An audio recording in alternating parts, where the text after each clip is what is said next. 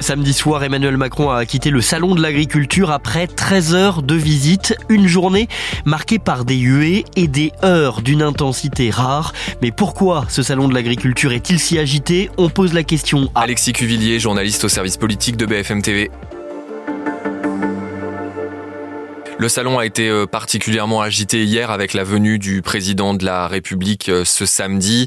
Euh, cette venue, elle est traditionnelle. Le chef de l'État ouvre toujours le salon de l'agriculture ces dernières années, mais il était forcément très attendu Emmanuel Macron dans ce contexte de grande colère parmi les agriculteurs.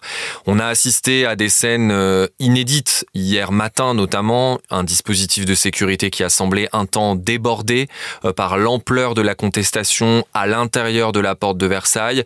Le chef de l'État qui a dû euh, attendre la mi-journée euh, pour couper officiellement euh, le bandeau tricolore, pour inaugurer officiellement le salon de l'agriculture. Ça a été très compliqué. Néanmoins, Emmanuel Macron a tout de même réussi à organiser un débat avec les représentants des organisations professionnelles. C'était pas du tout euh, acquis vu euh, la tension en début de matinée, vu aussi euh, le fait que ces associations avaient au départ annoncé qu'elles ne débattraient pas avec le chef de l'État. Et puis, il a réussi tout de même à rester jusqu'au soir dans les allées du salon. Il est reparti après 20h.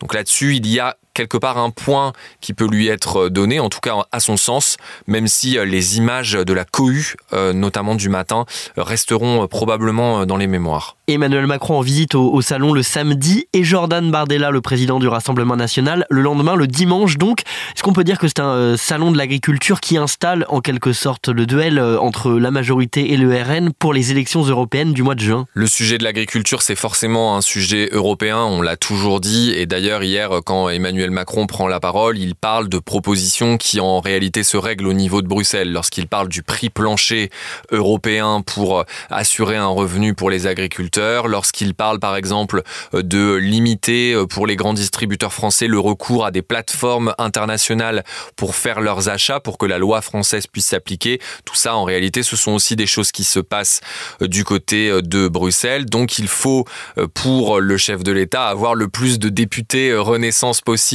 au moment des élections du 9 juin prochain pour pouvoir influer sur la politique européenne.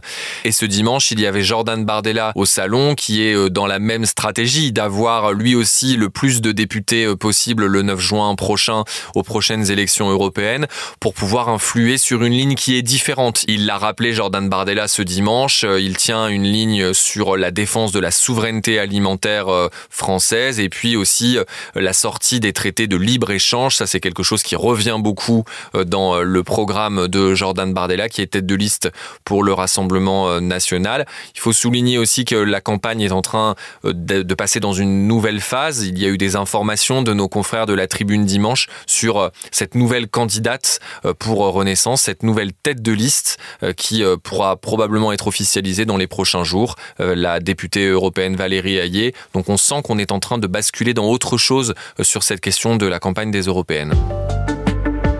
Merci d'avoir écouté ce nouvel épisode de la Question Info. Tous les jours, de nouvelles questions et de nouvelles réponses. Si cet épisode vous a plu, n'hésitez pas à vous abonner, à nous laisser une note ou un commentaire. Retrouvez-nous sur toutes les plateformes d'écoute et sur le site bfmtv.com. À bientôt.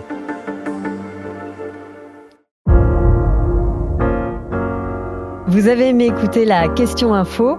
Alors découvrez le titre à la une, le nouveau podcast quotidien de BFM TV. Les grands récits de l'actualité, des témoignages intimes, c'est tous les soirs sur vos plateformes préférées.